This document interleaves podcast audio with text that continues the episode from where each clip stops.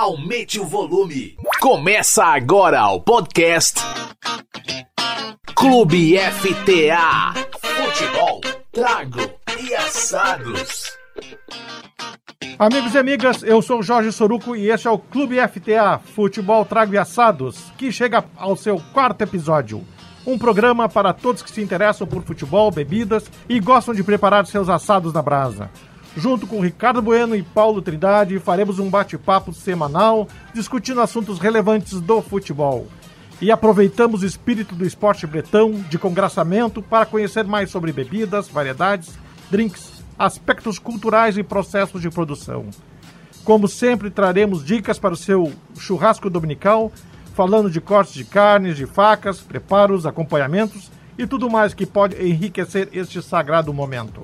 No programa de hoje vamos conversar sobre a indústria do futebol de várzea. Quem estará conosco, Ricardo Bueno? Pois, meu amigo Soruco, o nosso desafio é a cada semana melhorarmos o nosso Com toda cardápio, certeza. né? Então, vamos lá.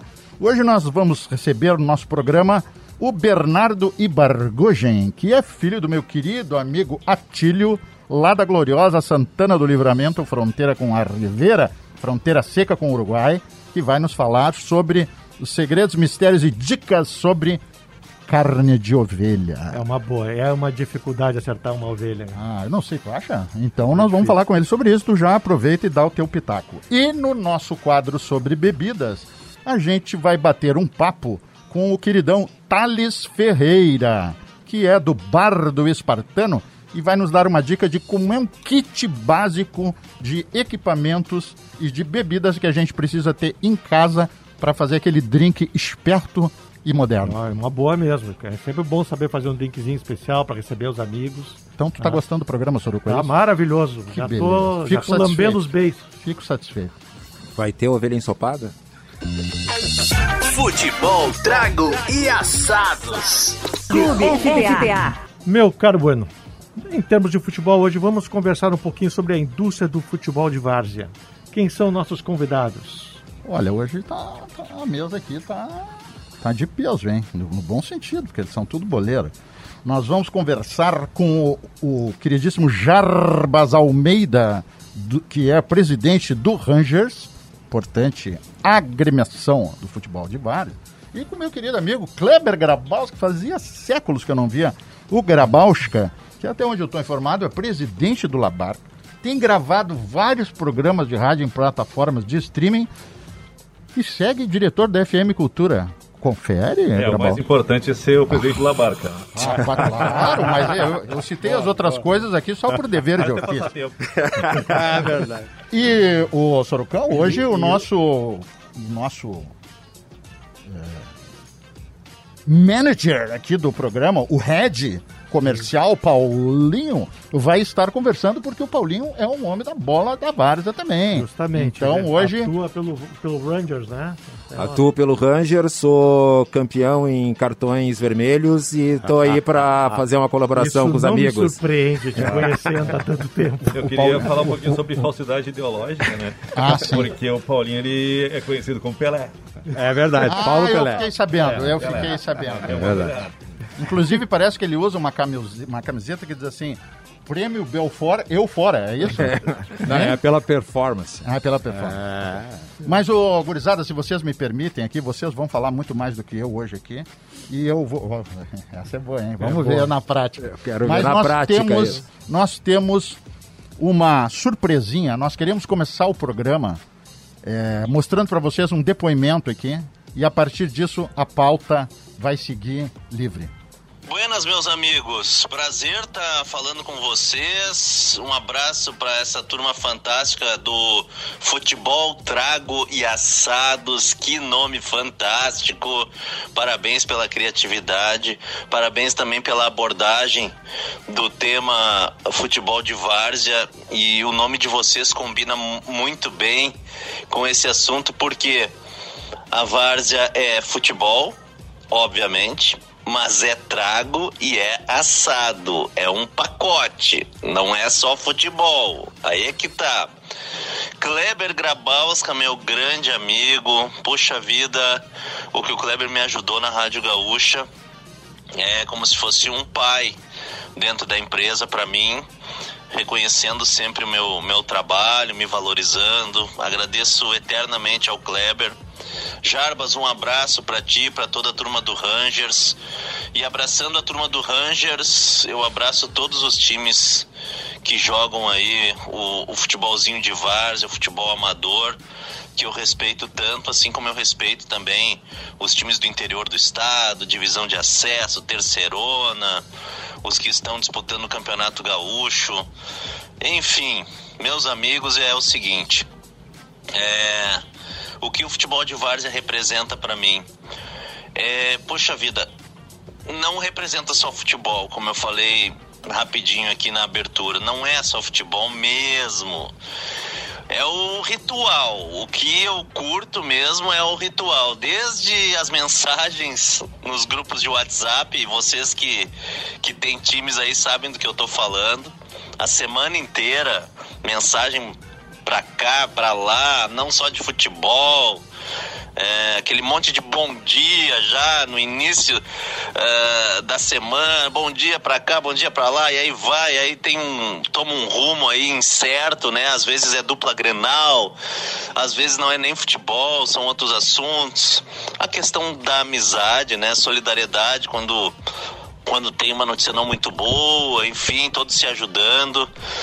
Uh, bom, e aí no dia do jogo, né, aquela chegada, um bate-papo, vestiário, fardar é muito bacana, né? Botar chuteiro, uniforme, a velha frescura do, de quem usa 10 e tal. Uh, poxa, a convivência é extremamente saudável, né? Você sabe muito bem. Bom, e aí o jogo. Uh, que é muito bacana, óbvio, né? Para quem gosta, para quem joga aí, é muito bacana. Alguns dias a gente vai bem, outros dias vai mal. Eu chego ao ponto de quando eu vou mal, assim, eu bah, larguei, larguei, não, não dá mais, não, não tô conseguindo. Aí, quanto menos espera, tem um dia que tu joga bem, vai para casa super feliz né? No meu caso, eu jogo com o meu irmão no Renner, em Montenegro. Então a gente, depois dos jogos, a gente sempre comenta. E aí, meu, como é que eu fui? Ah, tu foi bem nisso, tu não foi bem na, naquilo. E, pô, é a tal da resenha, né? É a tal da resenha tão saudável. E depois do jogo, pô, eu não sei se não é melhor que o futebol, hein? Que é aquele assado, não, não, não tem dúvida, né?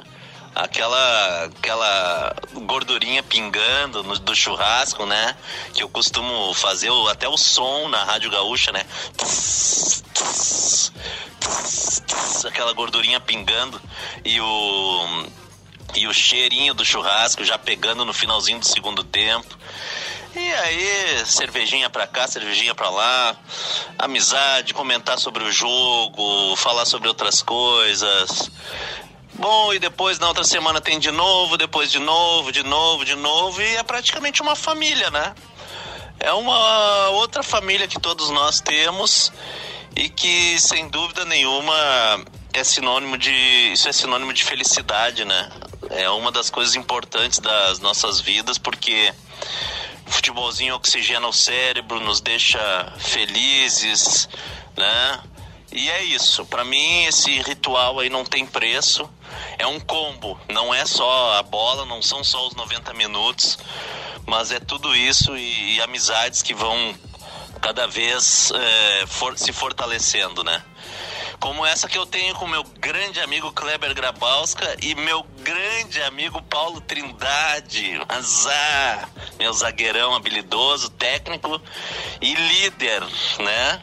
organizando o time lá de trás. E o Kleber também. O Kleber é um pouco mais viril, mas temos que respeitar também, né? Cada um com seu estilo. Um abraço! É isso aí, gurizada. Bola ao centro, tudo com vocês. Ah, não sei se ele tá falando das mesmas pessoas, né? Eu acho que ele trocou aí, Clebinho. O que, que tu acha? Segue a fake news, é Cleber, né? Assim, ó, o, o Colin ele tem duas coisas interessantes desse mundo do, de quem, quem faz, né? Que é o, o sonho de ser atleta, né? Isso tá, tá ou teve na, na, na, na cabeça de todo mundo que, que, que joga uma bolinha e, ou, ou começa a jogar, né? Uh, e o, e o pós-jogo, né? Porque depois que termina o jogo, tu não, aí pouco interessa o resultado, se tu jogou bem, se tu jogou mal, né? O que interessa é a parceria, né? E é isso aí que firma, né? Firma. Gente, eu até estava conversando com o Nego do Vila Cristal. Vila Cristal é um dos times mais antigos da Várzea de Porto Alegre. Até pedi para ele gravar um depoimento.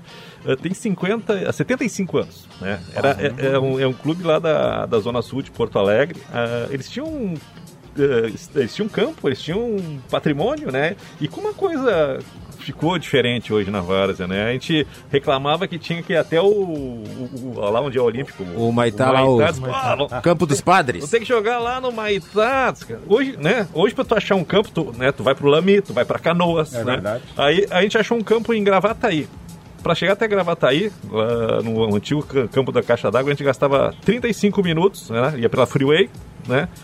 Disse, pô, vocês vão até Gravataí mais 35 minutos de carro. Tá. Beleza. Hoje a gente vai jogar no Lami, a gente sai aqui do centro, sai da, da cidade de baixo, leva quase uma hora, né? É. E, tá, e tá feliz porque a gente está em Porto Alegre, a gente está fazendo o, sacrifício. Mas esse panorama do, do futebol de Vários, ele mudou consideravelmente, né? É, então, e, é. e, e, tá, e, e ainda bem que está tá mudando, porque mudança é transformação. É. Isso, eu já ia te é perguntar, sabe, mudou nós... para melhor, hein, o Jarbas? Aí entra na... Não, eu ia, eu ia fazer essa nós, bola. Nós estávamos falando do, de campo, né? A gente teve um período, hoje onde é a arena do Grêmio, nós tivemos, nós locava exatamente onde é a arena ali no, no, no campo, nos campos do Maitá ali, né? É.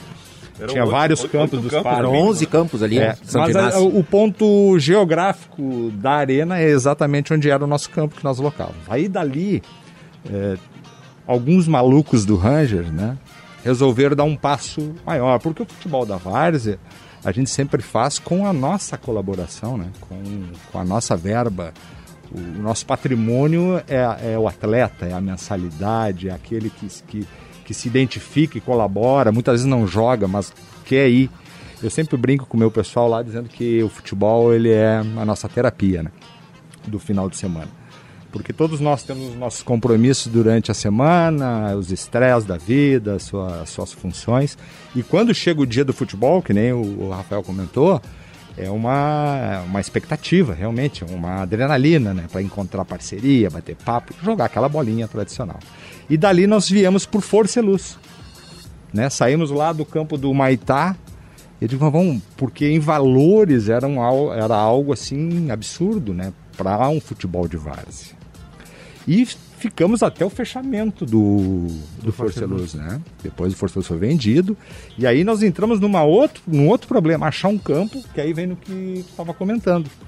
Que é referente aos locais. Nós somos daqui de Porto Alegre. A logística. Do, né? Somos aqui do Menino né? Deus. Então a logística de ir, e onde é que vamos jogar? Aí nós começamos a procurar campo, tentar achar campo, né? Passou, eu, se não me fala a minha memória, uns dois anos, nós não, não conseguimos enraizar em lugar nenhum. Né? Ficamos procurando, procurando, até que amigos moradores de Canoas, né? Naldo, Daniel, pessoas que são lá da região, nos apresentaram o Frigosul e a possibilidade de ter um horário lá estamos lá até hoje. Isso faz quanto tempo? Já está fazendo, se não me falha a memória, que vai me trair com certeza, mas uns mais de 10 anos. Mais de 10 anos. 12, eu ia chutar 12 aqui, mas é mais de 10 anos que a o gente está lá. O Rangers foi fundado em que ano? Nós somos de 1975, estamos fazendo, uh, vamos fazer em junho 47 anos. E o Ranger é daqui, Barbedo, Botafogo, nós somos dessa região aqui, né? Então, a história do Ranger. Eu morei toda a minha vida no Meu Deus, eu devo conhecer uns caras. Ah, aí, tá, com certeza, da, tem da, muita gente. Tu vai conhecer o Paulo Henrique Amorim. Ah, sim. português, falecido, falecido já, né? Que era aqui também. Não, Pantera, não, não, no Rangers. Não, o, o, o, português, dentro dessa sim. linha de. que nós estamos falando de ajudar, ele era um ajudador. Era um. Né? Era um Algumas é. vezes participou conosco. Meio, né? meio mecenas, assim, é, né? é. O nosso grande pensador, meio que cartola, até hoje ainda. Cartola, né? Que até hoje ainda está presente e é o, o, nosso, vamos falar assim, o nosso.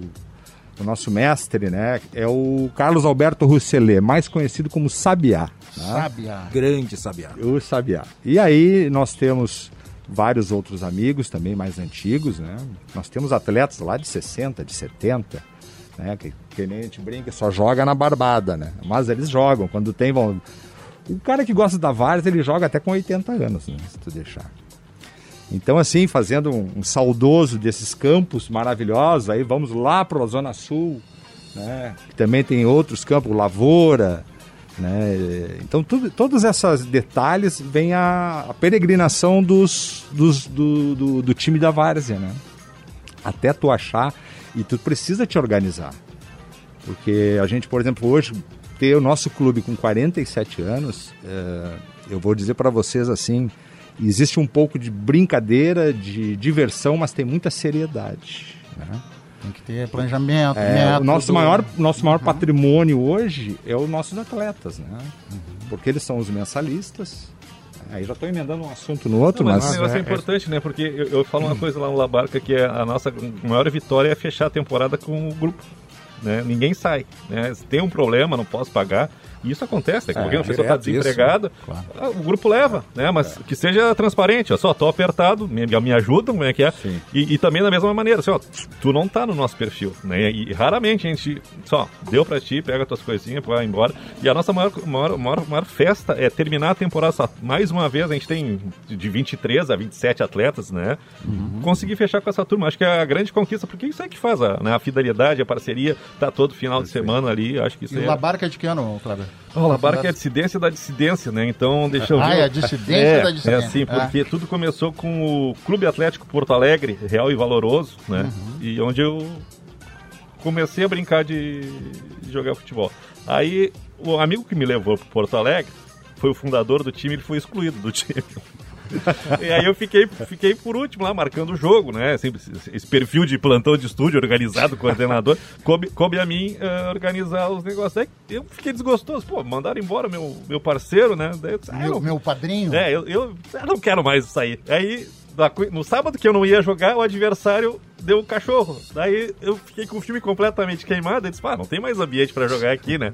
Aí esse, esse Clube Atlético Porto Alegre virou o perimetral. Né? Virou o perimetral, que né, tem um monte de tempo aí. Ah, e esse meu amigo que me levou pro Porto Alegre da Goberto, ele jogava num outro time. Eram, eram dois times que não tinham 11. Então, todas as que eles jogavam, era 9 contra 9, 10 contra 8, aquele negócio, né? Me empresta um aqui. E aí eles estavam, vamos fazer o seguinte, vamos fazer todo mundo. Mais fácil Não Vamos fazer uma fusão. é, e aí fazer um- surgiu o tal do Copa, que é clube organizado por amigos. Né? E lá no Copa deu um desentendimento, eu, tá, não quero mais. Né? Era, é, o- é o estresse, né? Assim, ó, eu, eu, eu, eu faço, eu marco o jogo, procuro adversário. E tem um negócio, assim, eu, eu era o, o famoso da turma, sabe? Eu fui jogar contra o Kleber Grabowska da Rádio Gaúcha. O que que acontecia? Era pau e pau. Ah, e verdade. pau. E fechava o tempo. Eu disse, cara, eu não aguento mais fazer, marcar jogo. É difícil os caras virem jogar na Zona Sul. E aí conseguem um adversário, vocês fazem isso. E com que cara eu fico? E eu, não, vou, e eu não vou me meter em briga, né? Eu não vou me meter em briga. Né? Aí eu tive a brilhante ideia de fazer, sabe, seguinte, eu não vou, tá difícil marcar ah, jogo, eu vou organizar um campeonato, porque a gente tem um calendário, e aí surgiu a tal da Supercopa. Né? A gente participou as duas primeiras participações, as duas primeiras edições, na segunda a gente foi excluído por indisciplina. né? Então, o meu time né, conseguiu ser ex- excluído da competição por falta de comportamento. Cara, tá tudo errado. Até que chegou um ponto assim, eu não quero mais isso aqui. Aí eu disse, larguei. Quando eu larguei, uns nove vieram. Não, se tu sair, saiu junto. Então assim, a gente tem praticamente um time, né? A gente começou a buscar mais dois, três, quatro, cinco. Tá, conseguimos 15 pra começar. Tá, aí vem o Labarca. E aí 2000, surgiu o Labarca. 2009. Daí eu disse, cara, 2009. por que vocês vão mudar o nome do time de um cabaré? É. ah, mas não é cabaré, é barca, barca, estamos todo mundo junto. Tamo na barca. Tá, vamos, vamos adiante. Aí chegou, acho que talvez o, o- grande efeito do Labarca, que é o seguinte: pessoal do cabaré nos ligou. Peraí, peraí, Segura essa história aí. Segura essa história. Nós vamos fazer um bloco, break, vamos né? fazer um breakzinho. e aí vamos voltar Só- com a, a história do Labarca. Só um detalhezinho aqui, eu não sei se a gente. A gente falou aqui que o depoimento inicial que abriu Não. aqui é do Rafael Collin, não falamos, né? É Vocês verdade, conhecem a voz, Sim, todo mundo sim, conhece sim. a Não, voz. eu até mencionei ele Mas a gente, tu falaste Collin, né? Mas nós não dissemos que é o Rafael Collin. Agora é hora da dica pro seu assado no Clube FTA.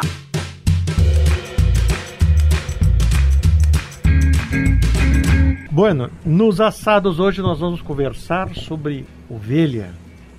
É, o Soruco, uma pena que nós vamos apenas conversar sobre É, ovelha, né? O bom era a gente degustar. E eu vou confessar, eu, eu tenho receio, assim, eu não, não levo fé em fazer uma ovelha. Eu, eu faço os outros tipos de carne tudo, mas ovelha, eu não sei, tem, parece uma lenda, assim. que Não ovelha- levava, porque agora tu vais ouvir a nosso, a- o, o papo, vais participar do papo aqui com o meu amigo Bernardo Ibargugen. Tá boa essa pronúncia? Boa. Ibargugen, isso é meio básico, né? É, Ah, básico. tá. Total. O, o Bernardo veio aqui conversar conosco sobre ovinos. O Bernardo veio lá do livramento, onde está o pai dele, meu querido amigo Atílio. É, com a, tá vestido com a camiseta da PMP Alimento Importa. E Bernardo, eu quero saber o seguinte: ovelha é realmente complicado de assar ou isso aí tá faltando, digamos assim, uma, uma, uma estratégia de comunicação ou os criadores de ovelha precisam disseminar mais a informação sobre os segredos da ovelha? Prazer em te receber aqui. Que bom, muito obrigado pelo convite. Eu fico muito agradecido para a gente desmistificar algumas coisas, apesar do de ter algumas precauções que são históricas com a carne ovina.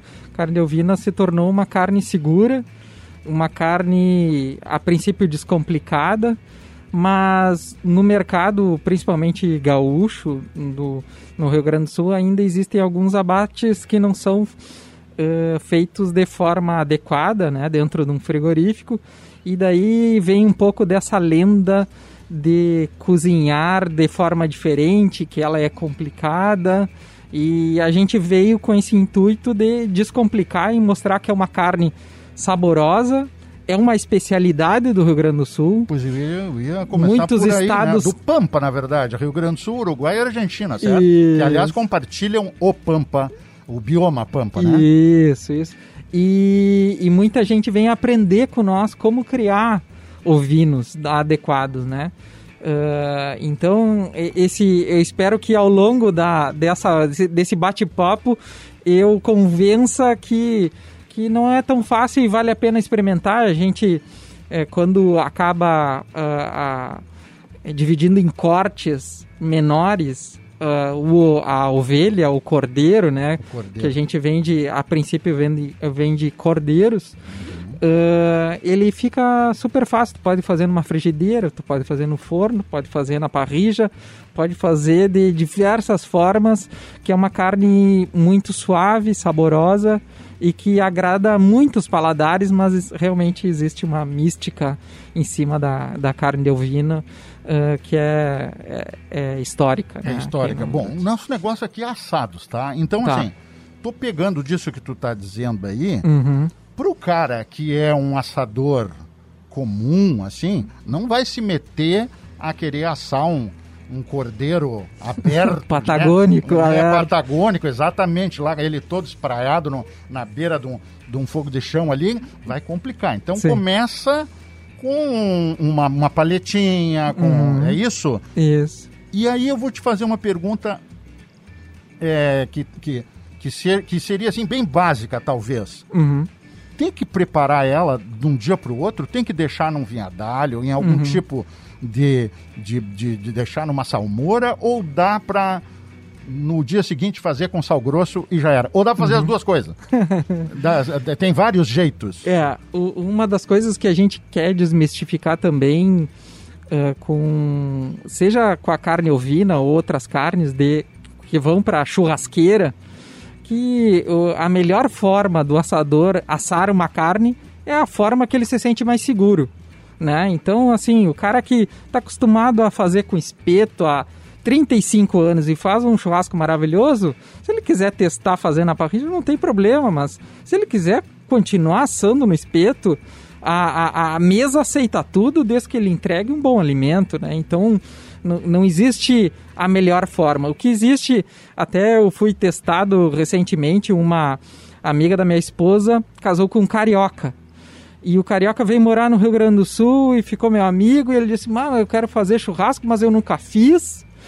Ah, eu sempre Qual é, comi qual é o churrasco. certo de fazer Eu- churrasco? Eu quero, eu quero provar o teu cordeiro e eu quero fazer o teu cordeiro. E eu digo, cara, então vamos.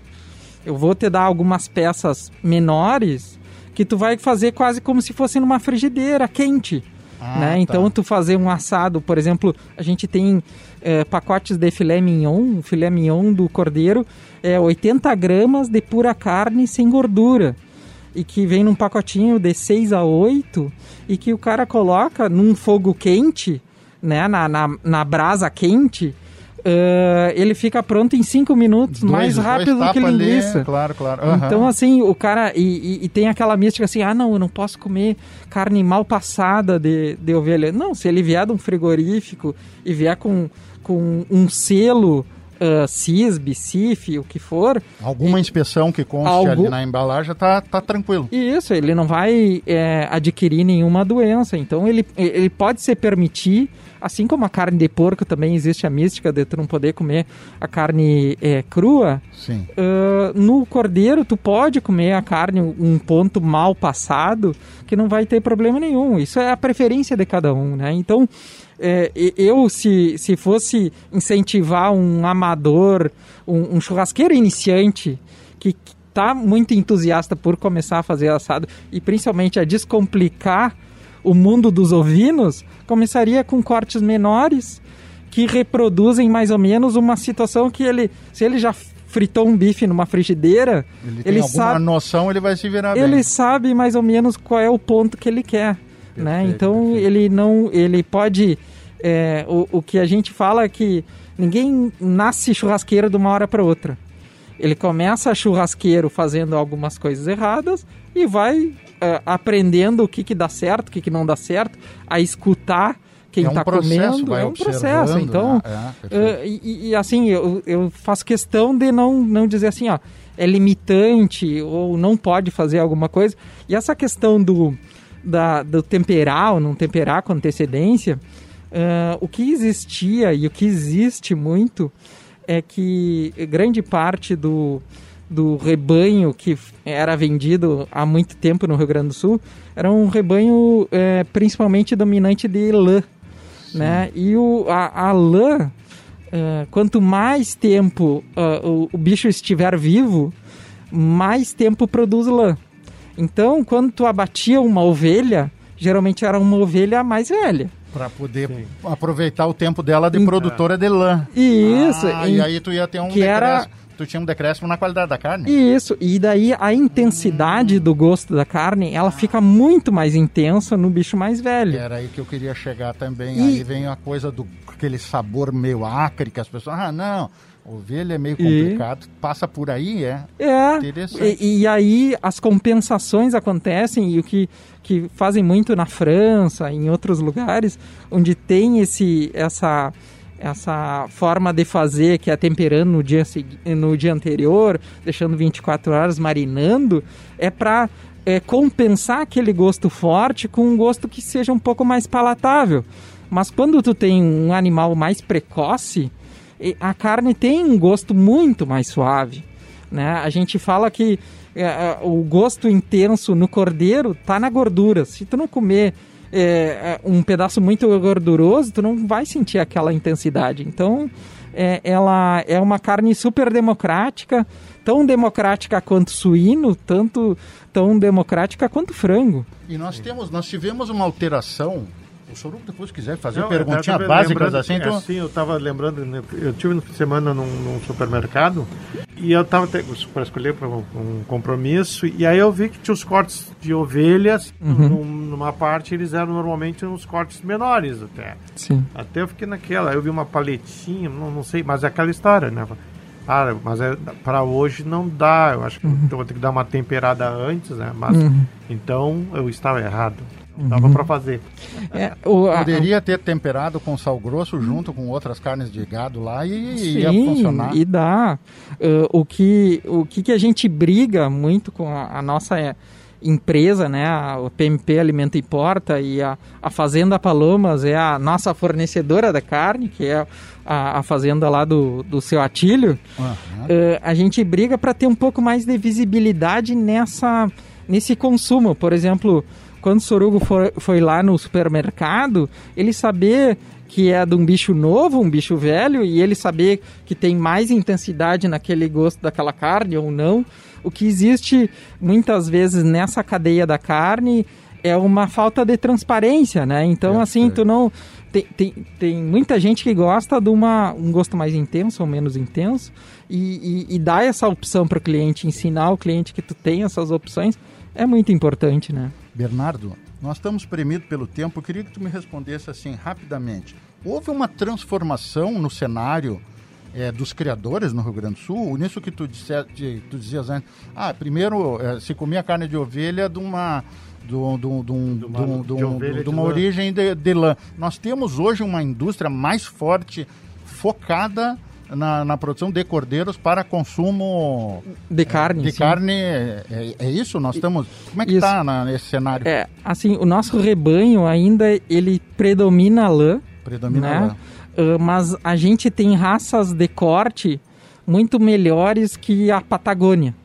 E eu brinco que se a gente eh, quisesse eh, se reconhecer como produtor de carne de cordeiro, a gente conseguiria muito mais fácil que, quem sabe, a Patagônia, porque a Patagônia tem a predominância de lã e abate os animais muito jovens, porque senão ela, ela perde eh, qualidade no mercado, né? Então, e o, o Rio Grande do Sul tem uma, uma população de, de ovinos de corte muito maior. Então, se a gente quiser se apropriar do, dessa diferenciação no mercado, Desse a- posicionamento até. de- isso, e além do mais, preservando uma área de bioma, que é a criação extensiva de, de animais, ajuda na preservação do bioma pampa, ah, a gente ia conseguir uma diferenciação muito grande.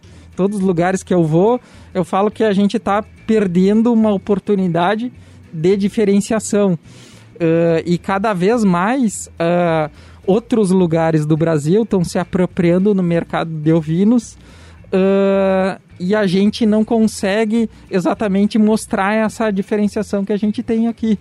Ah, mas tem evoluído bastante. Ah, um- o- o- os criadores de, de, de ovinos de corte cada vez têm aumentado mais. E isso é muito bom, porque cada vez mais vai chegar mais qualidade na ponta e os clientes como o Sorugo vão conseguir.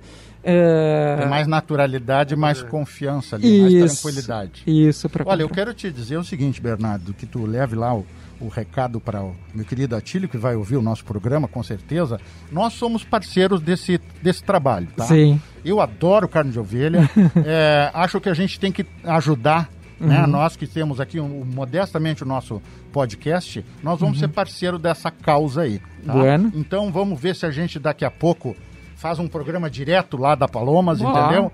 E no caminho a gente aproveita para fazer outras produções que tenham a ver aqui com o nosso programa, Tragos e Assado. Sim. né? Quem sabe alguma coisa de um futebol, né? campeonato de várzea. Um né? campeonato de Um várzea no meio do caminho, Aí vem né? E vamos fazendo as escalas, né? A gente faz até um campinho para rolar a várzea lá. E já passamos ali pelo pessoal dos azeites de oliva ali. E tem É o uma- vinho também, né? tem a, tem a E Vidigo. tem, e tem os vinhos da Aí Faz campanha. FTA by É, Livramento. exatamente. Já vamos ver aqui um, um- já vamos ver aqui um, um parceiro para nos ver uma, uma van, uma condução. Já Exato. vamos adesivar tudo. Estúdio móvel. Sonhar é conosco mesmo aqui. Isso aí. Bernardo, meu querido, te peço desculpas pelo nosso tempo, que é curto, Não, mas ao mesmo tempo te agradeço muito pela tua gentileza e tenho certeza que tu vais estar conosco em, em outras oportunidades. Tá bom. Eu que agradeço. E para quem quiser eh, nos acompanhar, entre no- nas redes sociais, somos PMP. Lá a gente. PMP, Paulo Melo Maria. Paulo, né? Porque às vezes no rádio É a pessoa não isso, ouve, né? é, P de Paulo- Paulo, M de Maria, P de Paulo. É o- PMP. é o Pampa sem o A. Pampa sem o A. Ah, perfeito. Agora Isso. facilitou. Tá bom. Então, eh, E nos tem. Instagram, tem, tem... Instagram, Facebook, a gente tá lá à disposição. e graças a Deus a gente tem um, um reconhecimento de restaurantes aqui em Porto Alegre, em São Paulo. Cada vez mais mercados se abrem e é uma baita oportunidade porque a gente consegue eh, reconhecer o produtor daquela carne que é tão valorizada eh, em tantos paladares, né? Perfeito. Isso é muito bom. Sorucão, é isso. hein? Ah, isso. pô, terminamos aqui o bloco com água na boca, né? Tia? Com, É um problema. salivando aqui, já pensando naquele, né? Aquele sabor, Aquela paleta. naquela valeta Hein? maravilhosa, douradinha. Fim de semana tem paleta Atlântica. Ah, eu ia te dizer isso, tu és, tu és julgador, né? No, o nosso Jurado, programa vai ao ar jurado. depois. É um E problema ser jurado, Eu, eu vou querer fazer um outro programa contigo sobre isso. O nosso programa vai ao ar no dia 26 e tu já vai ter julgado Ah, é. Lá no Paleta Atlântico. Nós vamos voltar a conversar sobre isso. Tá bom. Beleza, Muito obrigado? Vamos em frente? Vamos em frente, vamos em frente. Futebol, trago e assados. Clube FTA. Estamos de volta para continuar esse papo sobre o futebol de várzea com o Paulo Trindade, que na verdade é o Pelé, Kleber Grabowska e Jarbas Almeida do Rangers. Como é que é a história do Labarca e do Cabaré, Kleber? Volta aí. Vamos, vamos pegar dessa. Tava na redação, ligaram, ligaram pra lá e um dos produtores, Kleber, dono do teu time quer falar contigo. Puxa Do- dono do meu Ai, time. ai, ai. começar o Labarca não tem dono, né? Mas tá, vamos lá. Atendi era o seu Luiz. Só. Eu sou o Luiz aqui, eu sou o gerente do Labarca, né? Casa de entretenimento adulto aqui. E eu tô fazendo a consulta aqui com o meu departamento jurídico. A gente coloca Labarca no Google e o time de vocês aparece na frente da minha Da chamada dele. é, é o, ma- é o mais acessado. Então, estou dizendo, vocês têm, têm muito público e eu queria casar a minha marca com o time de vocês, porque uma coisa tem a ver Ah, com a outra. ainda bem que ele queria fazer uma parceria. Eu já Uma achei permuta. que ele ia, é, eu achei, Uma aproximação permuta. bem- Aí eu falei pra gurizada, vamos nessa? Vá, vamos, vamos, vamos, organiza lá. Tá, tá todo, mundo, todo mundo casado, né? Aí, ah, não, não vou poder hoje, não, não posso, né? Não sei, vai né? dar. Até que um dos tesoureiros da barca faliu com o time, né? Daí Ai, só, ai, olha, ai. vamos atrás do, do seu Luiz. Aí fui eu numa missão né, diplomática, né? E mais dois colegas. E, só que aí o Labarca, o, o estabelecimento já não estava com um faturamento tão alto assim, né? E já não se interessou tanto. E aí, sabe, vamos fazer um plano comercial, não sei o que, daí no fim não deu, mas né, quase que fechou. Ah. E, o- e o, e o nosso maior desgosto é que a gente jogava contra times que eram patrocinados pelo Labarca. Né? E eu disse, olha, como a gente é trouxa, viu? Como a gente é trouxa. né? Time que tinha o nome da instituição não Mas olha conseguiu. só, não olha só co- como as coisas são feitas, né? Ah, lá em Igrejinha tem o Rápido Labarca, que é uma transportadora. Daí um desses eventos da Rádio Gaúcha, o Edinho, que, que era ah, parceiro do departamento comercial com, com o Paulo, apresentou, ah, vou te apresentar aqui, não sei o que, mas... Ah, olha, eu, eu tenho uma, uma experiência parecida, quem sabe a gente não casa as marcas. Aí, Aí, ó. aí saiu um Ah, patrocínio, é. né? Mas essa, essa dissidência, que nem eu estava comentando, a dissidência ela, ela é natural, prática, não digo que todos os clubes né, da Várzea. Nós também tivemos lá, nesses 47 anos, nós, da dissidência que nasceu o, o nosso Ranger de hoje, né? Que tem 47 anos. Que na época era o Sabiá e o Paulo Close, Paulo Close, Paulinho. Né? Eh, então dali veio essa ideia, plantou essa ideia no, do, do Rangers e a gente vem até hoje, eh, justamente aí, infelizmente, trabalhando marca, né? Porque hoje, por exemplo, nós temos o nosso site, nós temos o nosso Facebook, Instagram e tudo isso é feito com pessoas que se identificam com o clube, né? Não são só os atletas, os atletas a gente bota eles para jogar. E a equipe diretiva, né? A gente está trabalhando sempre com uma direção de biênio, né? Temos o nosso CNPJ, né? Que eu acho que no início nós estivemos falando de como se sustentar, né? Sim. Nós temos hoje, pagamos contador, né? Infelizmente, ah, vou falar assim, os empresários, aqueles, aquelas pessoas que poderiam, de alguma forma, motivar a várzea, incentivar a várzea, normalmente o pessoal quer dar um fardamento. Ah, não, vou te dar um fardamento e tu bota meu nome lá. Nós nos preparamos, o Rangers, para fazer diferente. Ainda não conseguimos, né? Tudo tem um intuito. Então a gente está hoje ainda como pessoa jurídica, né? Agremiação. Estamos rigorosamente em dia, né? E queremos um patrocínio, mas um patrocínio que a gente possa se sustentar, ter situações. Nós tivemos agora, num período de três ou quatro anos, tivemos que eliminar um quadro. Nós tínhamos um quadro dos jovens. É, mas isso tudo era sustentado com recursos nossos, né? dos atletas, mais um pouco do, do A, do B, do C, para poder manter dois horários. O custo fixo, mesmo não se jogando, ele existe, né? Local de guardar material, tudo isso é uma função da várzea, né? Então Isso a gente é- ainda está trabalhando. Isso é quanto, mais ou menos, assim? Hoje, nós, o Ranger, o nosso custo fixo hoje é em torno de mil a mil e duzentos reais por mês. Quando nós temos os jogos, que a pandemia também deu um hiato desse tamanho, né? A pandemia nos, nos, nos afastou dos campos, mas a gente continuou tendo as nossas despesas, continuou mantendo a nossa estrutura. A gente tem local onde a gente guarda as fardamento, guarda nossas, vamos falar assim, os mobiliários do Ranger, né? Então a gente fica naquela, naquela expectativa sempre de poder pagar as contas, né? Quando tem jogo, essa receita ela, ela dobra, porque aí tu tem o aluguel do campo, aí tem que pagar o juiz, né? A gente A gosta de receita jogar não, a no despesa campo. dobra. As despesas, perdão, a despesa dobra, né? E, e tu tem um campo bom de várzea hoje, aí fazendo aquela saudosa lembrança, é raridade hoje. Então um campo bom da várzea, você vai ter um custo alto. Eu queria falar um pouquinho mais, eu não sei se o Kleber tem. Ô, ô mais- Ricardo, desculpa, Fala, só, só para responder para o Suruco ele ter uma ideia. Hoje, um campo, o Frigo Sul que a gente joga, está em torno de 600 reais o horário para um jogo. O Frigo Sul, em média, deve ter cerca de oito jogos entre sábado e domingo. E isso mantém também uma estrutura, ãh, assim como outros campos fazem, manter a estrutura tanto da questão do campo, e aí entra cuidado com campo, ãh, vestiários, e a gente sempre reclama de vestiário também, né? Porque o Batista nem sempre libera água quente. Batista, tá me ouvindo? E tem a questão, tu vai, tu vai tem, tem times de vários que jogam na, na PUC. A PUC, o horário lá é em torno de 1.200, 1.500 reais, mais ou menos. Um horário é duas horas? Duas horas. Duas horário de... Eu estou fazendo uma conta aqui.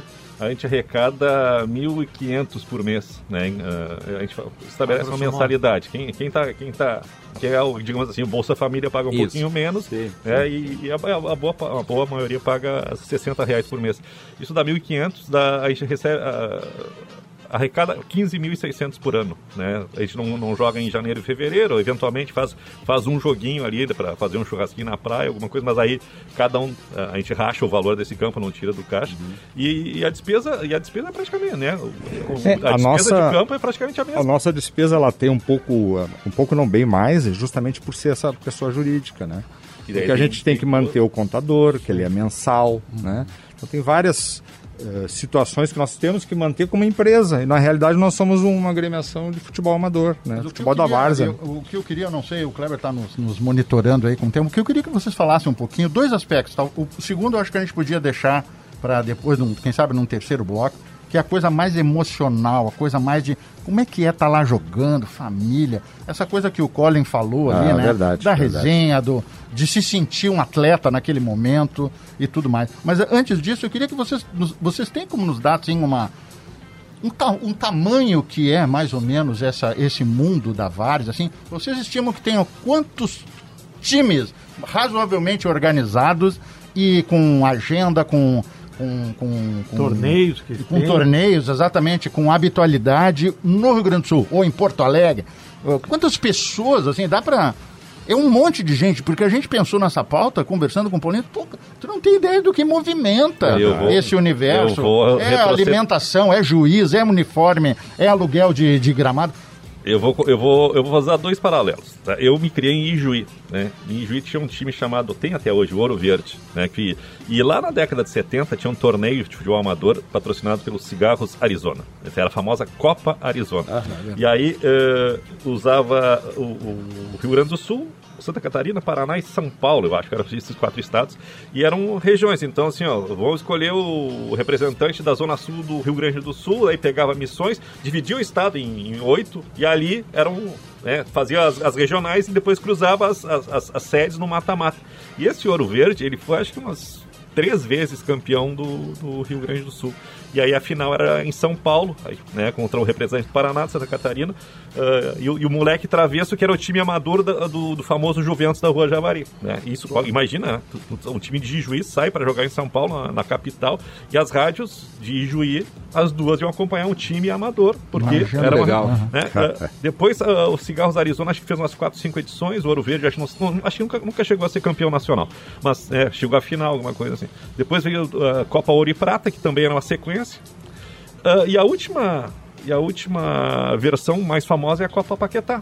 Né, Uhum, que era uma competição não regional, mas muito grande Porto Alegre, né, que era onde a Paquetá ah, tinha as lojas, né, então Sim, sim. né, ah, essas são as versões. E, e eu faço esse paralelo porque lá quando eu morava em Juí, tinha time a andar com pau, né, e time bom, É time verdade. bom.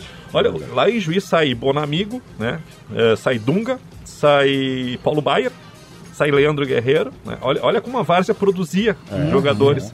e, e isso- isso é qualidade, é interessante. E tinha Sim. muito time, tanto que o São Luís fechou, o São Luís de fechou o futebol profissional e o futebol na cidade continuou, Verdade.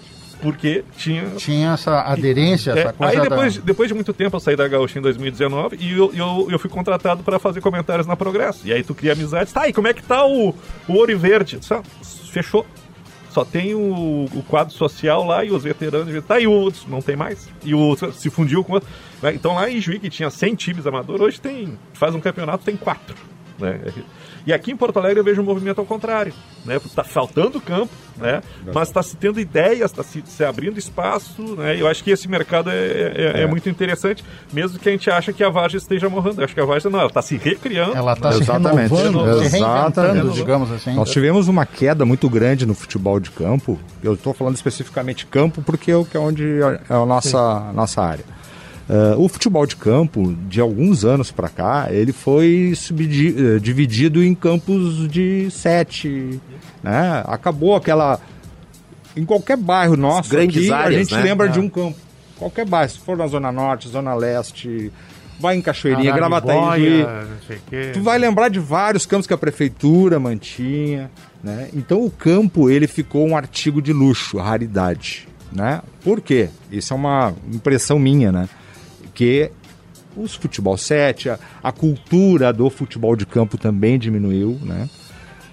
Basta ver hoje os nossos clubes que estamos aí, né? Os gremistas e colorados, se tu, se tu te atentar a dificuldade que é para eles formarem jogadores, que nem nós estávamos conversando aqui, nós produzíamos isso aqui na nossa região, no nosso, no nosso estado. Hoje a gente tem que trazer o menino do Maranhão, o menino do Pernambuco para a Várzea. E essa turma que está fazendo a Várzea hoje é uma turma mais veterana, né? uma turma força livre, vamos falar assim. A gente tem jovens no nosso grupo. Mas a grande maioria é, é no Força Livre, que é o que? É 35, é 40, é o de 50. Então a Várzea hoje ela movimenta pessoas já bem estabelecidas, que estão definidas financeiramente, na sua grande maioria, né?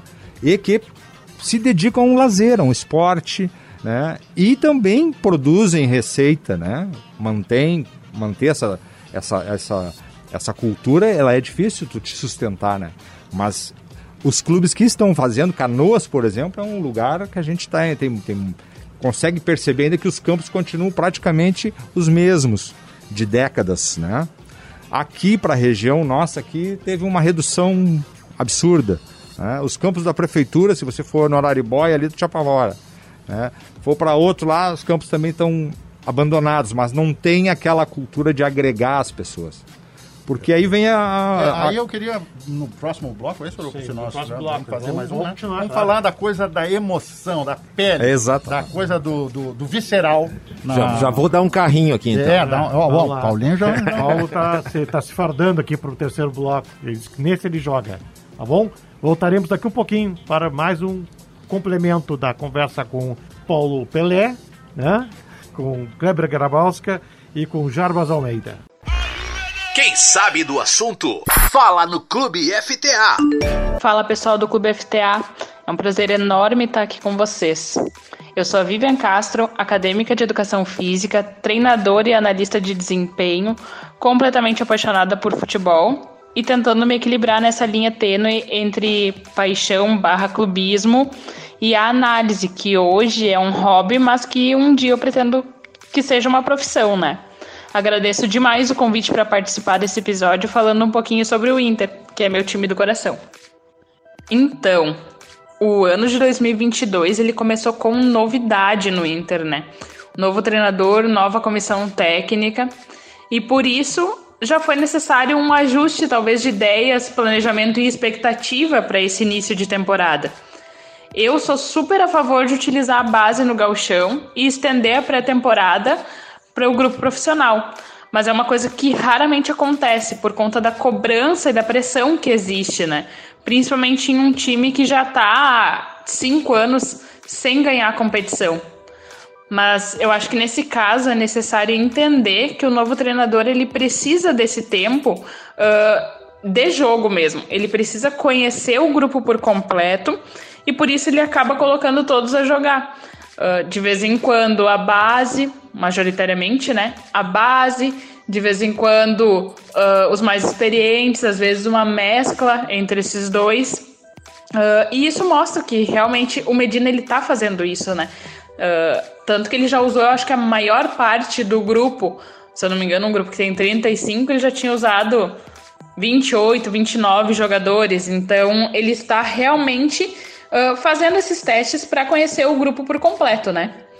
Então a pré-temporada mais longa, ela vira um sonho, uh, ela é um sonho adiado, né? Para 2023, talvez, conseguir colocar ali um pouco mais da base e no campeonato estadual e uh, aumentar aquela pré-temporada do profissional para também tentar melhorar o início, enfim. É, como é uma coisa que não acontece, é muito mais uma expectativa, uma ideia que o torcedor cria, né, de que aquilo dali poderia ser positivo para o clube. Eu realmente acho que pode ser, que são duas coisas aliadas que podem dar muito certo, que é o aproveitamento da base para talvez uh, já conhecer melhor dentro da realidade profissional algum menino que possa subir e também melhorar o tempo de preparação da equipe profissional para iniciar após o campeonato estadual, né? Uh, o que eu espero do Inter nesse momento é justamente usar o galchão para fazer todos esses testes possíveis, ajustar o time e enquanto isso acontece, tentar buscar bons resultados. Às vezes não são coisas que andam juntas, mas também querer uma mudança com 45 dias de trabalho não faz o mínimo sentido. Então, eu seguirei torcendo fielmente para o Inter e esperando que as coisas deem certo e se encaminhem logo.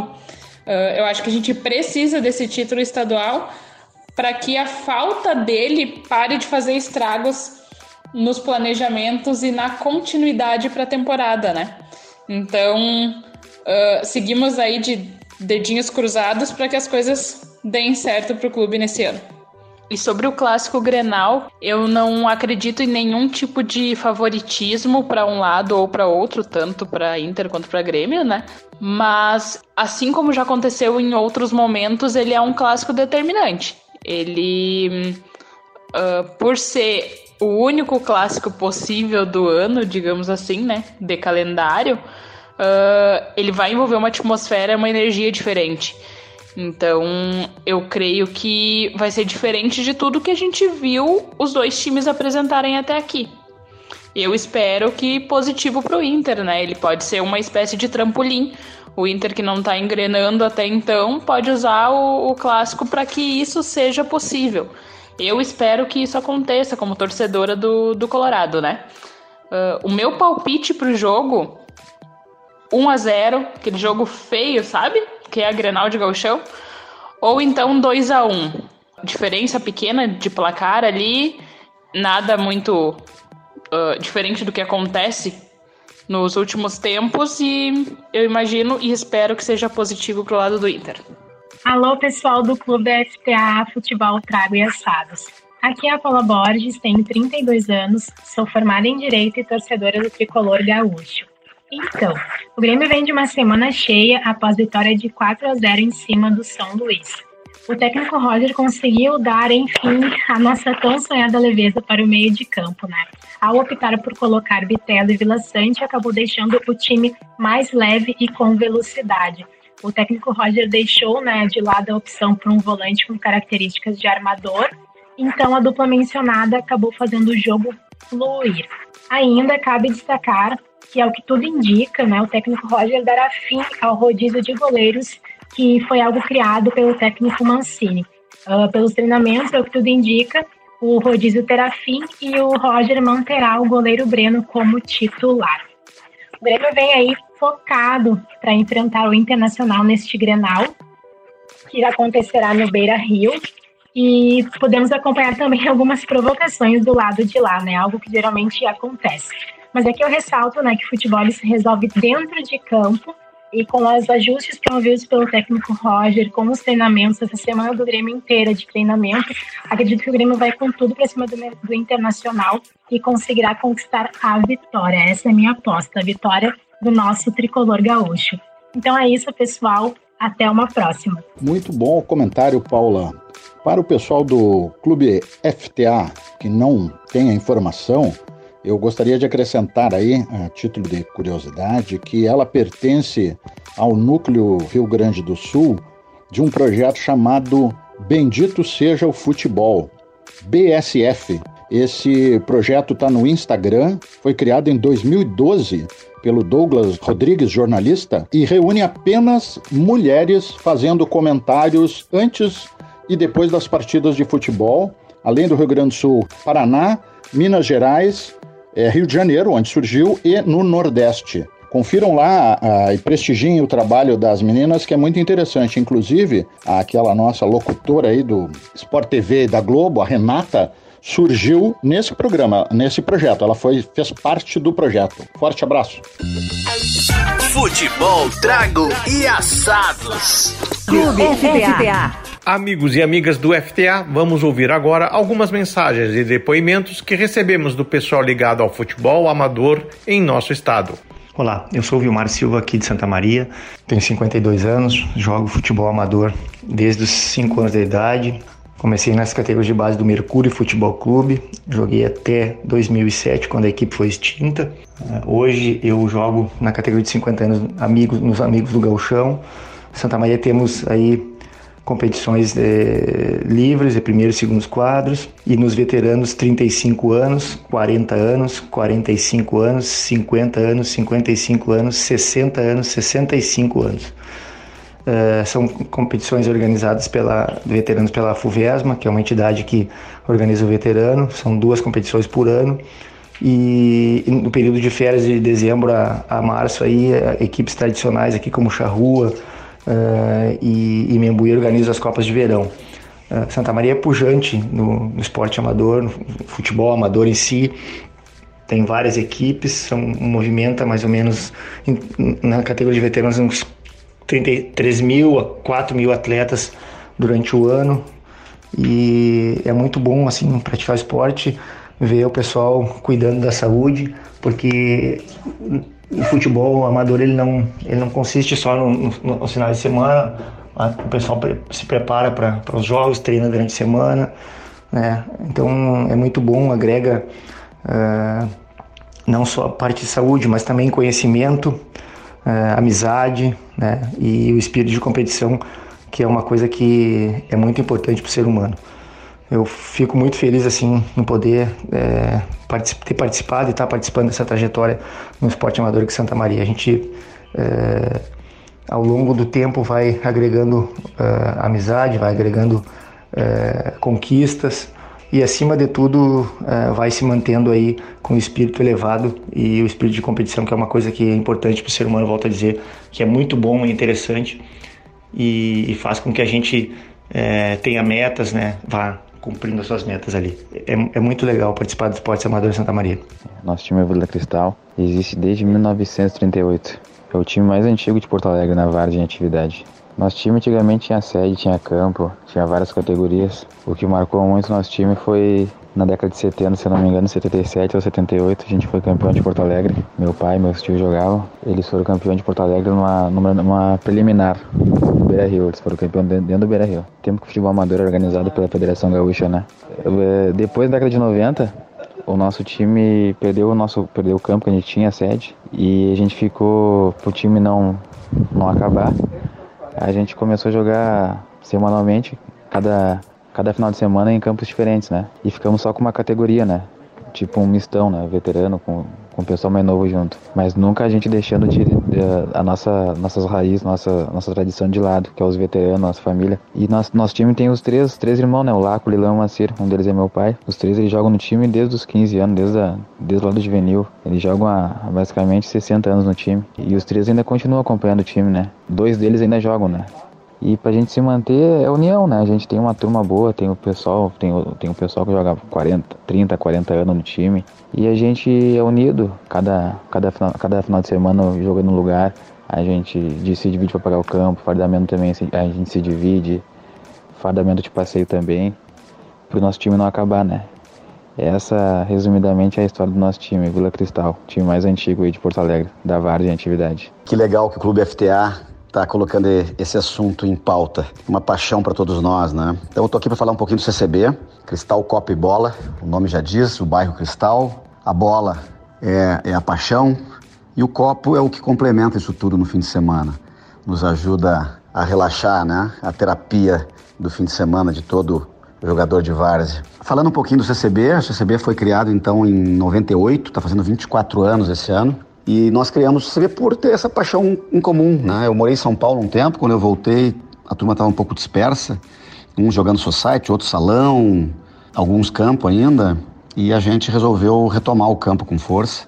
E aí criamos o CCB, é, cujas cores são laranja e azul marinho. E tem sido um prazer para todos nós esse tempo todo. Eu tenho certeza que estão na mesa aí outros times de várzea. Provavelmente o Rangers deve estar tá aí.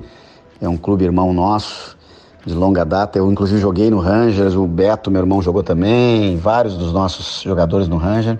Alguns vieram de lá para cá, outros foram daqui para lá e somos todos amigos. E esse é o ponto, eu acho que eu queria deixar registrado que a gente nesse momento tá, deixou de competir, né, jogar torneios e tal. A gente tem um calendário de todo ano já pronto e temos privilegiado ter amigos do outro lado, né? São adversários só no nome, porque na verdade são amigos de longa data. Então fica aí meu abraço a todos, um prazer falar com vocês e parabenizando mais uma vez o Clube FTA por essa ideia aí de, de tratar desse tema. Clube FTA.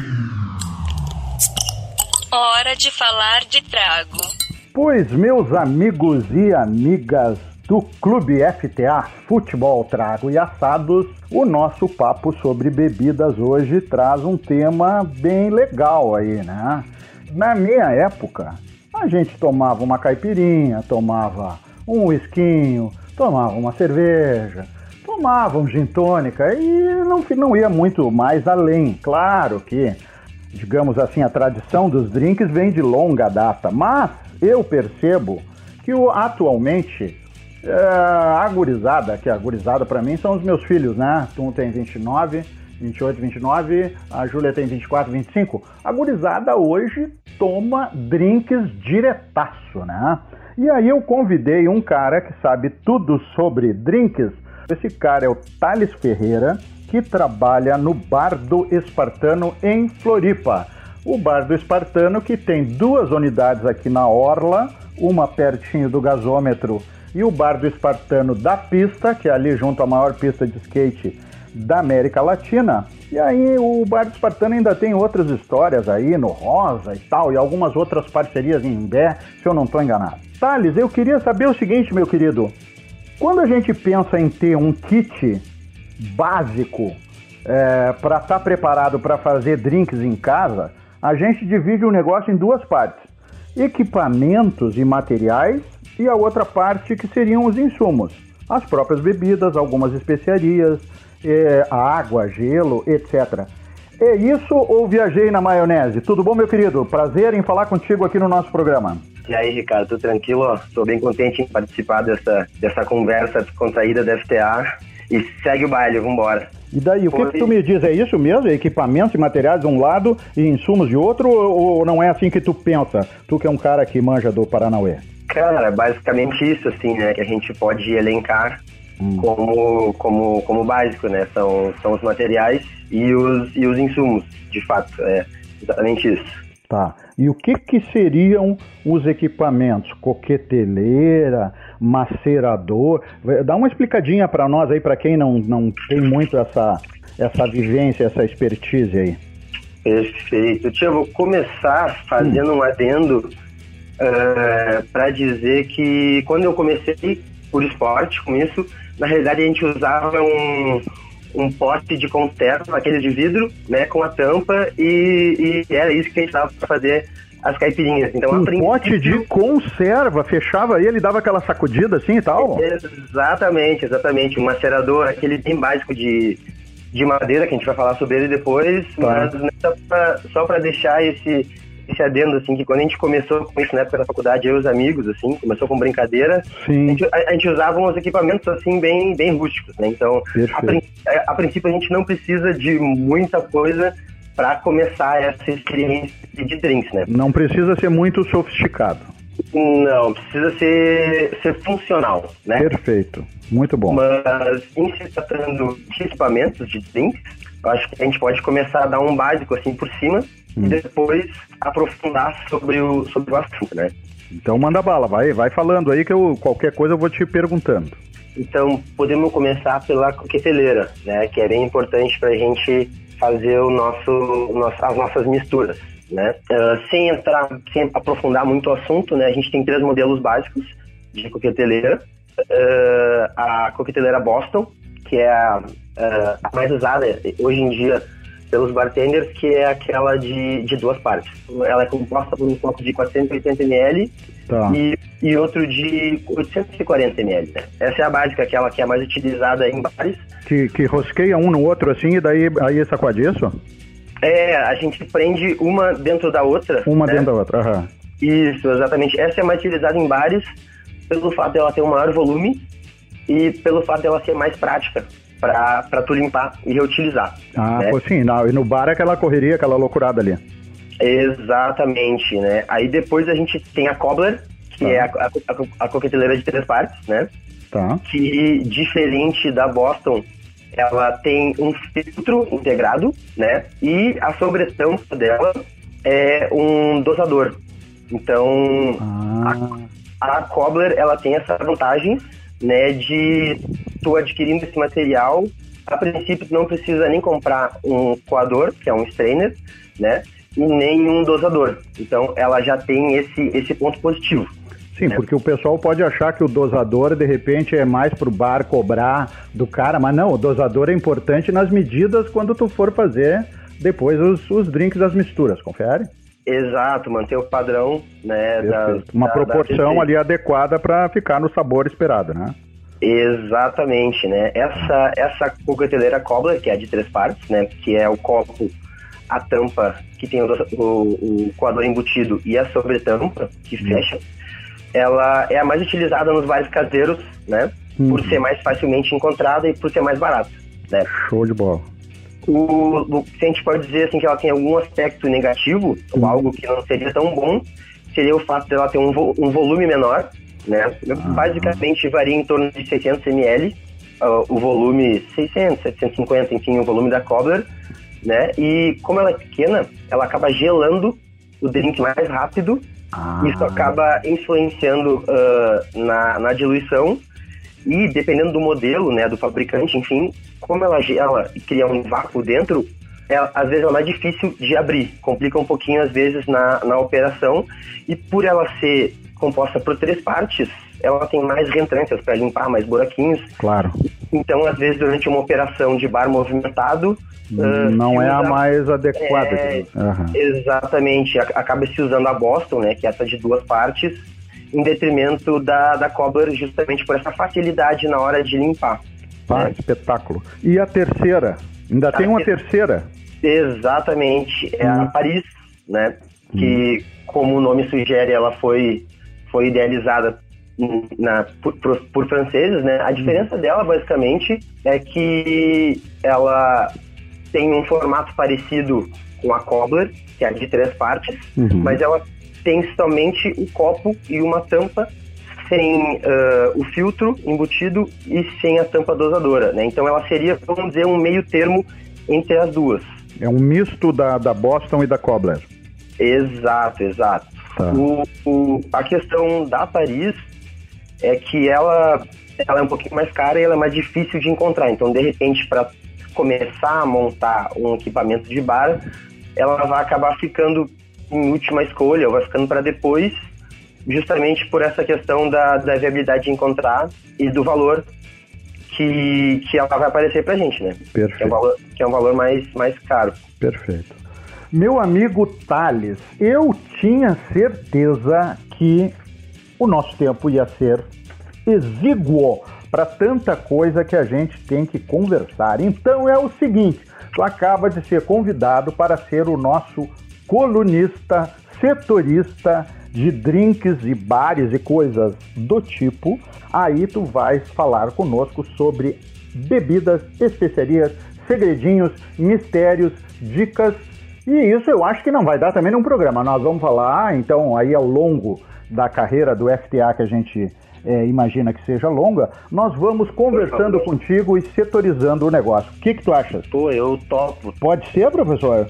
Com certeza. Eu nem te perguntei, também pode ser um programa, podemos fazer uma entrevista só sobre isso, sobre como é que foi a, a tua trajetória, né? Eu gosto muito de contar para as pessoas como é que foi a trajetória da pessoa que hoje é um especialista, digamos assim, é um, um conhecedor profundo, mas como é que ela foi, foi, foi fazendo? Tu contou um pouquinho lá no começo da tua, da tua lida, né? Então talvez a gente faça um papo somente sobre isso.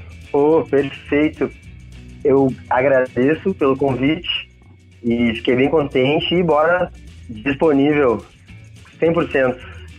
Jorge Soruco, segue o baile daí com os papos que eu vou ali agora, até vou tomar uma coisinha, porque depois de falar com o Thales, me deu sede. Vai, Soruco, que é tua, meu querido. Futebol, trago e assados. Clube FTA. Estamos de volta para o complemento desse papo sobre futebol de várzea. Fala, Bueno. Eu não, né, Soruco? Eu não jogo várzea. Infelizmente, eu já acompanhei nos meus tempos ali do Menino Deus. Paulinho conhece o Breno Miller. Aí tinha um dois times ali do, do, do Saci, do Clube Social Menino Deus, que batiam uma bola no Marinha, mas eh, infelizmente esse universo eu não domino, mas eu percebo que tem aí uma, uma coisa muito visceral, uma coisa de alma mesmo. O, o depoimento do, do Colin falou um pouquinho sobre isso. Kleber, conta para nós como é que é esse negócio do cara se sentir atleta, se sentir. Tu, no caso, é um pouco, é um pouco manager, é um pouco é, contador, um pouco de tudo, né? Mas eu quero saber do campo, da coisa da, de entrar no vestiário, as rivalidades. A Varja reproduz tudo isso, né? Numa, numa dimensão menor do que o futebol profissional, mas é a essência do guri brasileiro, né? Ou, e as gurias também, hoje em dia, né? De jogar bola. É isso? É isso, o Jaros falou um negócio também, que o, o, o, sábado é a terapia, né? Mas ela é terapia no aspecto de estar com os amigos, né? De tomar uma cervejinha, de fazer um churrasco. Mas quando a, a, a bola rola... Quando trila ah, o apito... Tem, tem algumas pessoas que se transformam. É, né? é, Aqui nessa mesa, inclusive? Mas uh, eu comento em casa e comento com a, com a família, uh, é impressionante. Uh, o jeito, o meu jeito de ser trabalhando com as pessoas, ela é, é, é eu, sou extremamente cordial, carinhoso. Sim, sim, e eu me transformo no futebol. Eu, eu há, há uma paixão, uma questão de, de vencer, mas uma questão de, de luta. Uma, eu, eu, eu literalmente me transformo. E, e sinto uh, essa questão de ser atleta, não de ser atleta, mas de ser jogador. Ser um... Eu acho que a, a gente se prepara a semana toda por. Às vezes, tem fases, né? Quando tu vai chegando a idade, vai subindo a idade, tu vai te preparando mais. Exatamente porque, e eu percebo isso quando a gente joga contra outros, outros colegas, né? Uh, as pessoas se dedicam porque elas querem ter uma performance. Eu já conversei com o Colin sobre isso, também com o Klebinho, eu vejo no time do Kleber isso. As pessoas querem ir lá e querem fazer o melhor. Então, tu, uh, vai aumentando a idade e tu começa uma preparação. Por incrível que pareça, a tua semana tu tem, tu treina, tu corre, uh, faz uma academia, alguma coisa, para chegar no sábado e não fazer e... fiasco. É, não fazer não, fiasco. E a cobrança, te interrompendo, desculpa, é, e a cobrança, o treinador, por exemplo, o treinador, ele tá a semana toda preparando, até uma homenagem aí pro nosso Baltar. querido Baltazar, né? Que é um, é um treinador que já está conosco na treinância há seis ou sete anos, mais ou menos, né? E a cobrança, ela é... Nós temos um slogan no Ranger que é o que o futebol se faz com alegria e comprometimento, né? Então, a alegria é essa de chegar, organizar, o, o, a equipe de roupeiro preparar o vestiário para receber os atletas, depois ir para o campo, a direção vir, dar aquela pegada né? Depois passar a bola pro treinador. Ó, o time que nós vamos jogar é com o time do Cole, assim, assim, tu já sabe, marca o Cole, dá no. Se ele passar, tu pá, faz, faz uma cirurgia. Uhum. Tem toda essa. Porque e de, é, o, tinha comentado de campeonatos, nós sempre jogamos contra os mesmos times. A gente tenta manter essa parceria. A gente joga uma, uma lá no, no Frigosul, em Canoas, e, e visitamos o time lá. Né? Então é aquela história, né? Tem a ida e a volta. É, isso é bom, isso é bom porque né, não, não, faz aqui É. o que tu não quer que É, faça na é. tua casa, né? Exatamente. E, e, e é legal porque a gente tem, eh, a gente não tem, não tem assim uma grande rivalidade, não, né? E, e tem uma coisa, brigou, não sai mais jogo, né? Então assim, ó, deu, esse time deu confusão, né? A gente, não, a gente não, não tem esse de punir, não sei o que, a não ser que o cara tenha feito uma barbaridade, né? E, né? Mas assim, ó, vamos, vamos conversar, para de, de enlouquecer, vamos jogar bola, não sei o que. E a gente tem um, uma, digamos, uma, uma, uma rixa sadia com o Sojão, né? Então assim, ó, estamos quebrados, tá, tem jogo, Sojão, tá, mas vamos jogar. Mas o Sojão às vezes, vai, a gente tá quebrado, quem sabe a gente dá uma postergada, assim, a gente fica puto da cara com os caras, né? Entendi. É, Faz uma infiltração e vambora, porque... o Não, e aí Sojão- vem esse negócio da paixão que tu traz praticamente toda a estrutura do profissional, tu traz para dentro da várzea. Porque todos nós somos um pouco de treinador, todos nós somos jogadores, todos nós somos profissionais. né? nós temos muitos colegas que largaram a bola, mas não largaram em definitivo. Tem vários aí, falecido Tarcísio jogou conosco, aqui da nossa região aqui. né? Eh, então são pessoas, o Ribamar, que era um cara conhecidíssimo na várzea, né? É, histórias maravilhosas, quer dizer, eu, eu, eu poderia aqui, bom, tem muita gente pra gente falar, né, mas o clube de várzea, ele espelha de alguma forma o clube profissional. Então nós temos o departamento ah, de disciplina, né? nós temos o treinador, nós temos o departamento de alimentação, que é a parte boa aqui, que nem tem o FTA aqui, que está falando do assado e do trago, tem, um, tem uma equipe que se preocupa. O que, que nós vamos. Não é só churrasco, também tem a panelinha, tem vários, tem, tem, tem várias comidas diferentes que prepara justamente para todo mundo no sábado, né? Então existe essa adrenalina e a satisfação. Se eu puder resumir a várzea, é o prazer sair da tua casa e poder encontrar os amigos, mesmo até que tu vai jogar contra. São amigos, né? São parceiros. A gente São- tá são adversários, junto. são adversários, mas não Ah, inimigos, não, é, né? né, o qual ele falou, dentro das quatro linhas o pau pega. Saiu de lá pra cá, bora, vamos comer um churrasco, vamos fazer um, né? Então, a, a, a Várzea, ela produz exatamente essa sensação. E vou te, de- te fazer assim um comentário.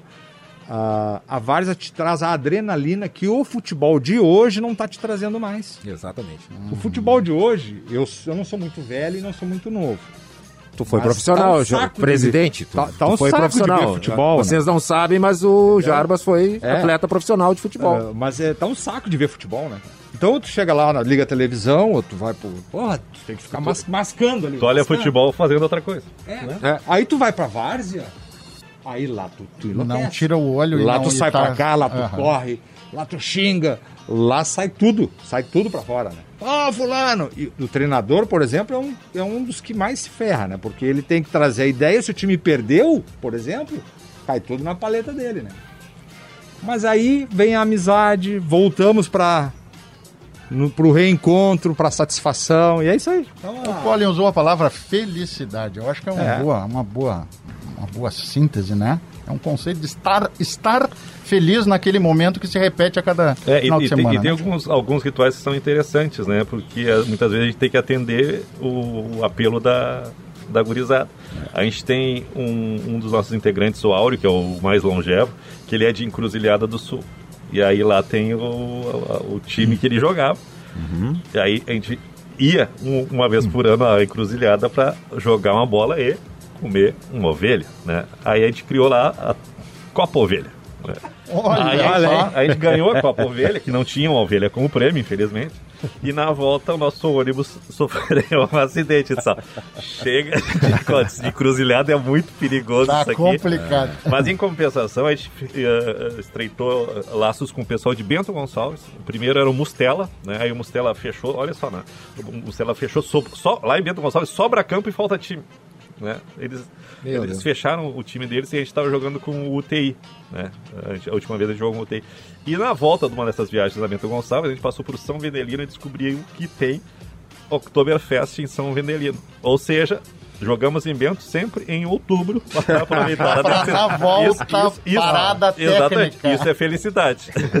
E, a, e, a, e fazendo assim um complemento nesse negócio da Várzea, assim, informando, a boa receita da- do futebol de Várzea para ser é ter um bom tesoureiro.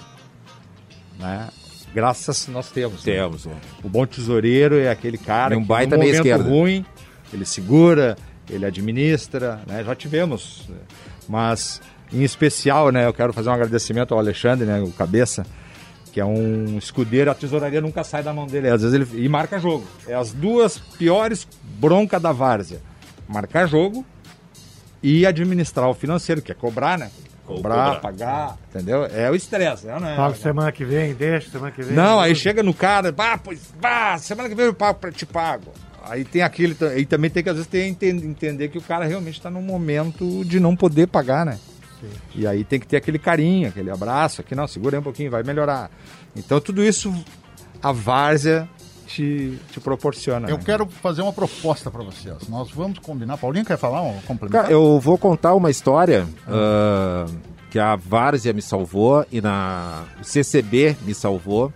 Um momento muito difícil da, da minha vida, ah, que a minha mãe, quando minha mãe faleceu, ah, ela ficou um ano e meio doente e foi muito complicado aquela, aquela época, porque tu trabalha, tu tem que estar dando assistência, é a tua mãe, tudo. E os melhores dias, os dias que eu que realmente me, me faziam feliz e que eu descansava e que era a minha terapia, era o futebol de sábado. É verdade. E aí, ah, tu explicar isso às vezes pra família ou pra, pra, pra tua namorada, né? Mas era um momento que ah, eu. Só de encontrar as pessoas, e casualmente te- te- a gente teve duas situações naquele grupo ali, semelhantes, e as pessoas se abraçaram e o grupo me, abra- me abraçou, nos abraçou. E casualmente, a, num dia 2 de agosto, eu fui jogar, num sábado, um jogo fora. Fomos jogar em Alvorada. E aí a mãe estava hospitalizada. E eu joguei, ah, tomamos a cerveja ali, comemos alguma coisa rápido. E meu pai ligou, ah, olha só, eu quero dar uma descansada, a mãe tá aqui, não sei o que, vem, vem pra cá pro hospital. Não, pai, tô indo. E aí eu saí do, dessa confraternização, fui pro hospital e cheguei lá e foi cinco minutos depois a mãe faleceu. E a, eu agradeço ela e ela acho que me entendia tanto que ela esperou jogar, tomar minha cerveja pra eu chegar e me despedir dela. Então assim, ó, eu sou muito grato e eu tenho um e, eu- eu- e quando tu vai vivendo isso e tu vê as pessoas porque a Várzea também tem isso. As pessoas ah, se abraçam, os grupos É, se ajudam muito. A Várzea é Ah, já, solidária, vi, né? já vi coisas assim fantásticas de pessoas fazerem pelo, pelos colegas, e assim como fizeram comigo. E são coisas que tu não tem, às vezes, até dentro da tua família ou, ou, ou em determinados grupos de amigos. É uma família que tu escolhe, que te escolhe e que tu escolhe. É, e existe uma né? cumplicidade, Essa- assim. essa- essas histórias, assim, eh, todos nós, por exemplo, como grupo, também temos essa, essa situação, né? E é isso que a gente fala de família, né? Muitas, mu- mu- já tem muito time que coloca família tal, né? É, é porque verdade. Já porque o, no o porque é o acolhimento é, é muito grande, né? O Eu queria combinar com vocês, eu ia aqui, nós estamos sempre pressionados pelo tempo, né, o Ah, Soruco? ah. Eu queria combinar com vocês da gente voltar a fazer um papo mais lá para o segundo semestre. E aí vocês Claro. vão vir aqui, ambos, vão me contar como é que foi, como é que tá, como é que estão andando os times, o que que Pós-pandemia. conseguiram fazer. Exatamente, porque agora a gente está num. Se tudo der certo, né? Vamos bater na madeira aqui, a pandemia está indo, está baixando a bola e vai dar para a gente voltar a se encontrar. Vo- Vocês vão poder voltar a jogar, sair por aí. Então nós vamos fazer um segundo papo lá no segundo semestre para ver como é que as coisas estão. Com certeza. E quem sabe até lá a gente consiga trazer mais números, mais informações, dados mais concretos. Fechado? Fechado. Certíssimo. acho que- Eu vou fazer um agradecimento de fechamento que é aos nossos atletas né, da Várzea. A todos. Lógico que eu estou falando hoje aqui representando o Rangers, mas todos os atletas, em todas as circunstâncias, são pessoas que estão aí, merecem, e eles é que dão força para isso, né, para a Várzea continuar viva. né. Então, parabéns aos atletas. Eles são o nosso motivo de estar lá. Muito bom. Kleber? Kleber. E, e a gente tava, tem muito, muita coisa pra falar, né? Uh, eu fico assim impressionado com a, a, desenvoltura de algumas pessoas, tipo o, o, Bruno do Rio Grandense. Ele largou o emprego dele para investir num campo e uhum. transformou o campo dele num, numa marca para promover torneio, né, de futebol é, de campo. Né? O cara, o cara é, é vereador, né? E, e ele está usando o futebol, o esporte, para arrecadar alimento, material escolar, né? Isso, isso é, é muito é bacana, bonito, né? Legal, e, e, até outro case aí que, que a gente poderia explorar é o Cunha. O Cunha hoje ele é assessor do Darley na Secretaria de Desporto pela essa expertise que ele tem como agendador de agenciador ou agendador de, de jogos, né? Ele, ele, ele pega o, o estádio do Veranópolis está sem atividade durante um semestre, porque o Veranópolis só está jogando a divisão de acesso. Ele vai lá, fala com a direção, sabe quanto é o aluguel do campo no final de semana. E vai lá, só, estádio de primeira divisão de futebol gaúcho, não sei o quê.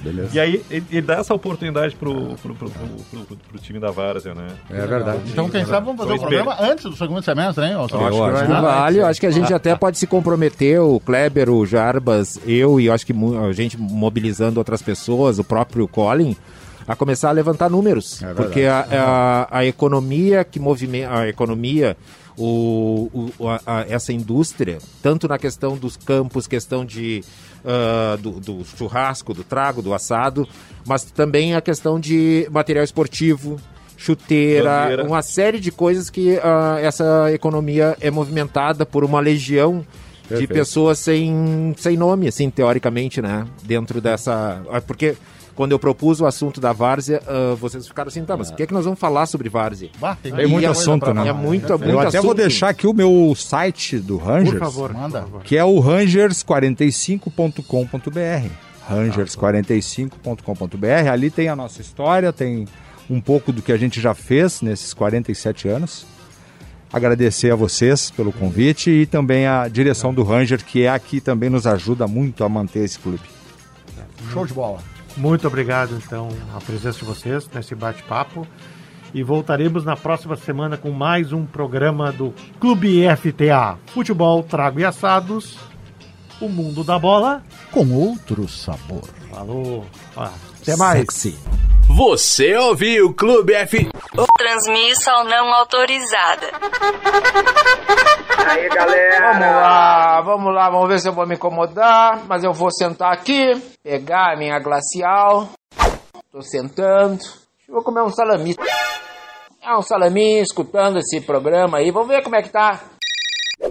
Ah, Suru, Suruco, o que que vocês têm para falar sobre Várzea? O que que você sabe de Várzea, meu Deus? Ah, é hoje que eu vou me incomodar. Sim, esse é, esse é o, o Kleber Grabowska? Ah, eu, eu joguei Várzea um tempo, né, Suruco? Tu não sabe disso, Suruco? Suruco, eu joguei Várzea, eu, eu já joguei contra o Kleber, o açougueiro de Viena, que chamava o cara.